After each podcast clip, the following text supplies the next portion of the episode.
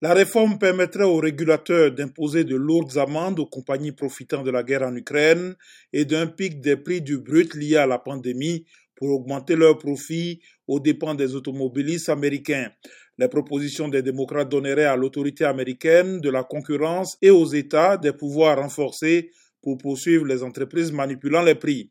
En ces temps de guerre, il n'y a aucune raison pour les grandes compagnies pétrolières de profiter de la situation, de gonfler les prix ou d'exploiter les familles, a déclaré la présidente de la Chambre des représentants, Nancy Pelosi, lors d'une conférence de presse. Cette annonce intervient au moment où les prix de l'essence ont atteint aux États-Unis une moyenne de 4,14 dollars le gallon, environ 3,8 litres, contre 2,89 dollars il y a un an. Ils espèrent adopter cette législation avant fin mai, mais auront besoin du soutien des républicains du Sénat qui, eux, poussent pour une augmentation de la production locale des combustibles fossiles.